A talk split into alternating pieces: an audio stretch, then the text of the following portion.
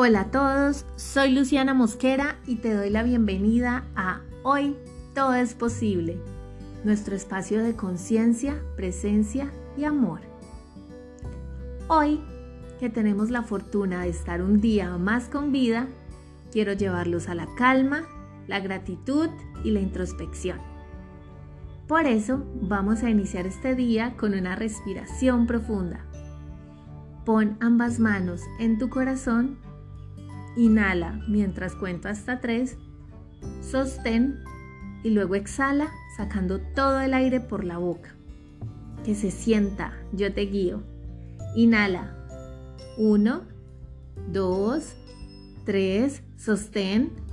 Tres, dos, uno. Exhala.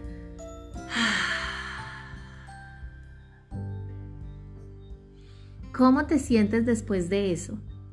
Espero que maravillosamente. Hoy quiero invitarlos a reflexionar sobre el sesgo de negatividad. Y para ello quiero hacerte unas preguntas. ¿Alguna vez te has cuestionado por qué la mayoría de las veces le buscas el lado negativo a todo?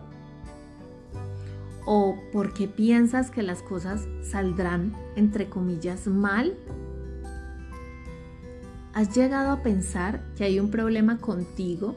O como me dijo alguien un día, que estás dañado por ser tan negativo?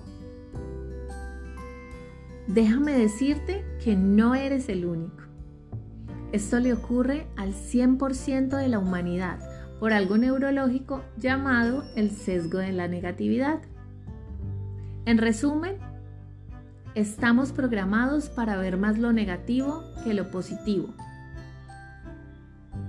esto ha sido investigado desde muchos campos por muchísimos años y se han enfocado en cómo esto afecta nuestros patrones de conducta, el aprendizaje, la atención, la memoria, la toma de decisiones y el asumir los riesgos. Aprovecho para contarte que existen cuatro tipos de sesgo de la negatividad. El primero se llama la potencia negativa. Ante la posibilidad de igual magnitud, los elementos, eventos positivos o negativos no destacan de ninguna forma. Por ejemplo, cuando lanzas una moneda al cara y sello, existe igual posibilidad de que ambos sucesos ocurran. Segundo, la desigualdad negativa. Los eventos negativos se perciben como más negativos cuanto más cercano es el evento, en tiempo o espacio. Por ejemplo, la experiencia negativa de una intervención dental se percibe más negativa a medida que se acerca la fecha. 3. Dominio negativo. El todo en una situación es más negativo que la suma de las partes. Por ejemplo, analizar el efecto general de la pandemia es más negativo que estudiar su efecto en la vida de cada individuo. 4. La diferenciación negativa. Los eventos negativos, debido a su complejidad, requieren movilizar más recursos cognitivos para tratar la experiencia y un mayor esfuerzo para minimizar sus consecuencias. Por ejemplo, el vocabulario negativo es más rico describiendo experiencias afectivas que cuando se habla de cosas positivas. Usualmente se emplean más términos para describir emociones negativas que positivas. En estas investigaciones concluyen que cada persona transita por cada uno de los sesgos según las circunstancias a las que se vea expuesto. Pero todos en algún momento de la vida hemos pasado por alguna de ellas. Y te preguntarás, ¿Qué hacer para gestionar la negatividad? Aquí te traigo el paso a paso que yo suelo aplicar en mi vida. Con amor te lo comparto y espero que te sirva. Observa y analiza. Primero, identifica de dónde vienen esos pensamientos. De algo que viviste, algo que escuchaste, algo que viste o algo que aprendiste. Una vez lo hagas consciente, va a ser más fácil gestionarlo. 2. Hazte preguntas. Cuando sientas y pienses que las cosas van a salir mal, Pregúntate, ¿quiero tener la razón? ¿Quiero que la realidad me dé la razón? ¿O prefiero dejarme sorprender y aceptar que mis pensamientos pueden ser equivocados? 3. Cultiva tus pensamientos. Recuerda que tu mente es un gran campo que está listo para ser sembrado y las elecciones de pensamientos que haces van a ser las semillas y en consecuencia así serán tus frutos. Utiliza afirmaciones, nútrete de personas, conversaciones y lugares que te acerquen al lugar en el que quieres estar y a los resultados que deseas obtener.